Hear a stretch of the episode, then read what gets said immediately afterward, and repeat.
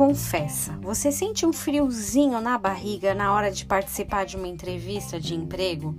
Mesmo se você tiver empregado, uh, tiver alguma coisa já certa, dá aquele aquela dificuldade, né? Alguns têm esse problema para se apresentar, para se vender, para comentar sobre as experiências.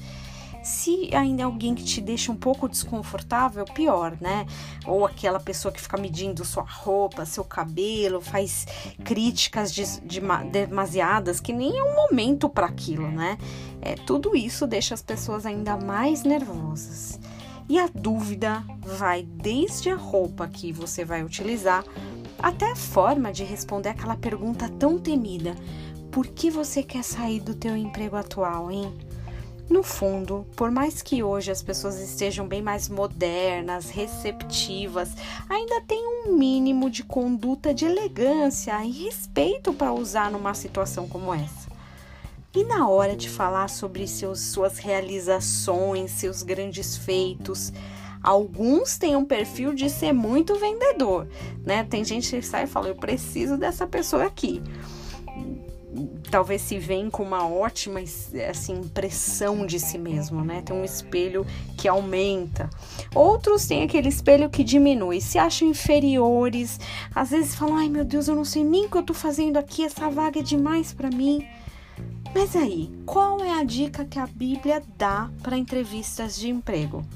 Sério, tem isso lá sim. Olha a riqueza. Se você tiver com seus olhos bem abertos, no espírito certo, você vai achar muitas respostas, hein? Olha só, Romanos 12, 3. Porque pela graça que me é dada, eu digo a cada um dentre vós que não penses de si mesmo além do que convém. Antes, pense com moderação, conforme a medida de fé que Deus repartiu a cada um moderação, nada além do que convém, nem menos do que é conveniente, nem mais. É o razoável, o, o adequado. E sabe qual é a melhor dica ainda? O Espírito Santo nos ensinará todas as coisas. A minha oração para você hoje é que esteja guiado onde estiver, saiba se colocar, entrar e sair, da forma que ou de forma que sempre, sempre, sempre você cumpra o propósito de Deus na tua vida. Tenha um dia abençoado em nome de Jesus.